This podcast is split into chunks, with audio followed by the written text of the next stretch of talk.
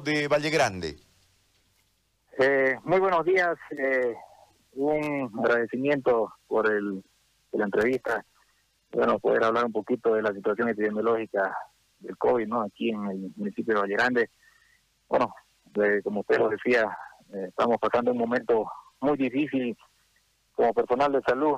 Eh, pues este incremento abrupto que ha habido en esta última semana, ¿no? Donde han habido 14 casos positivos eh, ya tenemos un, fallecido, entonces es una situación que nos preocupa bastante a nosotros y estamos precisamente ahorita desplazando a todo el personal para hacer lo que es el, el control de, este foco infeccioso, ¿no? Haciendo todas las búsquedas de contactos y seguimientos correspondientes, ¿no?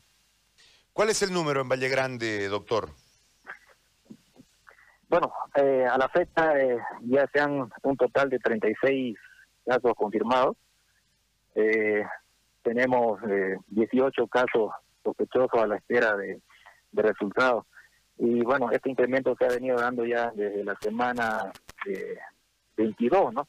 Donde ha empezado ya la, el ascenso del reporte de casos.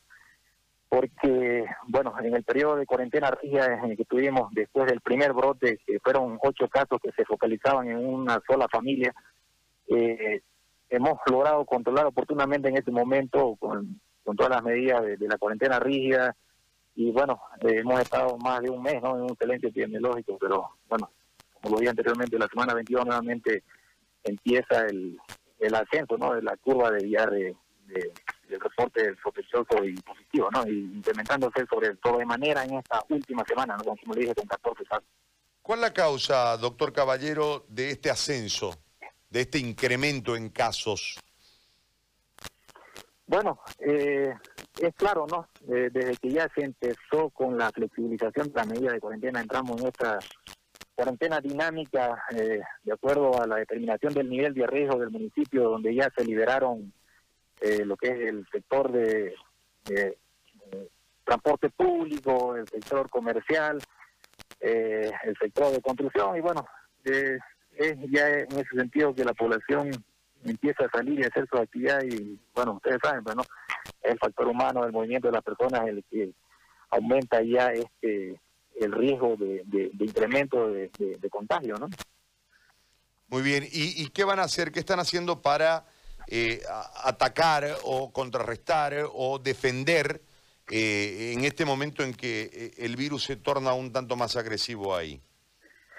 Bueno, la medida inmediata es eh, hacer el control de, del foco infeccioso de, todos estos casos que se han confirmado, hacer la, la, búsqueda de todos esos contactos directos e indirectos y, bueno, tratar de controlar ahí, ¿no? Por una parte ya las acciones que se han determinado del COEN han sido la paralización de lo que es el transporte público, el cierre, el cierre del mercado campesino que ahí se ha dado la presencia de una de las de las gremialistas de ahí que se vio afectada por esta por esta pandemia. Entonces ese es el trabajo que estamos haciendo de forma inmediata. Y una vez ya eh, logrado terminado este trabajo eh, se está haciendo ya las gestiones para el fortalecimiento de nuestro equipo de respuesta rápida porque bueno ya vemos que esto va a ser creo eh, el, el incremento va a ser ya constante.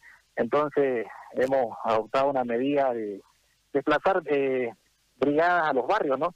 Eh, médicos, vamos a trabajar con los médicos en coordinación con, las organizaciones territoriales, los OTB, donde, bueno, ellos van a atender consultas por, por teléfono, no sé, las inquietudes ahí en el, en el grupo de WhatsApp para que las personas puedan reportar, ¿no? Si es que hay algún algún vecino que está con algún problema de infección respiratoria para que ya ese personal pueda orientarle vía telefónica y a la vez coordinar con el equipo de respuesta rápida para que se constituyan en el domicilio y obviamente descartar o confirmar la sospecha, obviamente tomando la, la activando lo que dice el protocolo, no hallando la ficha, si correspondiente la toma de muestra para, bueno, eh, tratar oportunamente y evitar, digamos, la, propagación masiva, ¿no? Ese es el objetivo en realidad, que, tratemos de, evitar la propagación masiva y ya no, no nos veamos eh, rebasados como sistema de salud, ¿no?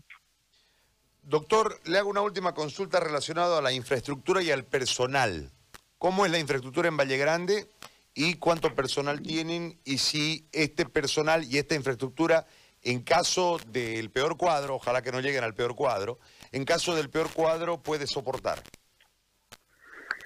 Bueno, eso es lo, crítico, ¿no? Eh, la condición precaria que, tenemos en la infraestructura.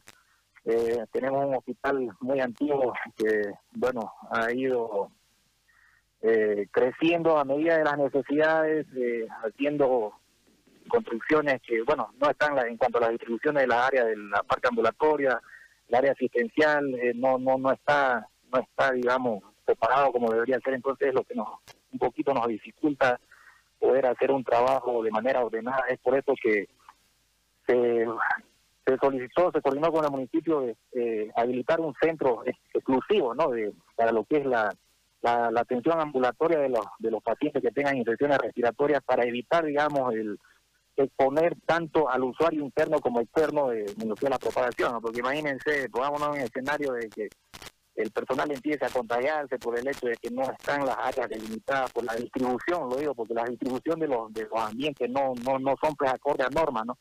Es por eso que se es conveniente sacar la atención de todos eh, los pacientes con infecciones respiratorias en otro consultorio. Hemos habilitado un consultorio exclusivo para esto.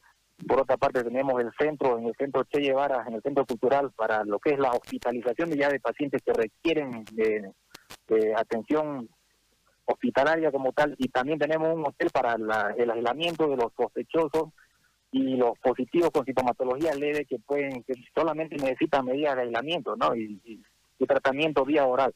Entonces son las medidas que se han podido adoptar para poder manejar de una manera más más ordenada estos casos. Y bueno con la limitación de lo que es recurso humano no te preguntaba cuánto es el personal de salud. El total de personal de salud ahorita del hospital son 94 eh, eh, desde la salida de la Brigada Media Cubana hemos quedado con un, un gran vacío ahí donde no podemos eh, ya por esto prestábamos eh, de servicio de, con especialidades de ¿Cuántos eran los cubanos? ¿Cuántos eran los cubanos, doctor? Los cubanos, los cubanos eran 16.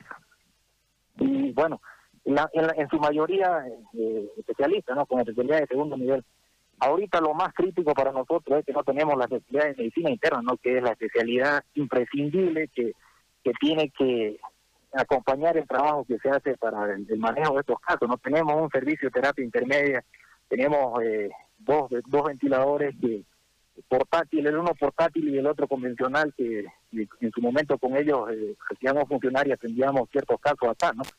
En estas circunstancias donde los hospitales de tercer nivel están colapsados, eh, nos vemos con esa gran dificultad de, no poder hacer nada prácticamente, no. De, estamos en esos casos de los pacientes que llegan ya en un estado muy complicado donde eh, van a requerir este, intubación y respirator, eh, respiración artificial que simplemente este, estamos buscándonos eh, a, dar un tratamiento compasivo. Sí, estamos haciendo las gestiones para lo que es la capacitación al personal médico general en el, manejo práctico de estos ventiladores para de alguna manera poderle dar asistencia a estos pacientes eh, de las condiciones que tenemos hasta hasta donde podamos, porque lamentablemente no podemos más hacer nada, ¿no? Porque eh, referir a la ciudad de Santa Cruz es imposible, es imposible en estas circunstancias, y no solamente los pacientes de COVID, ¿no? Sino que cualquier otro problema que requieren atención de tercer nivel, los hospitales están colapsados, ¿no? Y es realmente lo que a nosotros nos preocupa, eh, las complicaciones que, que se nos vienen, ¿no? A raíz de este tema.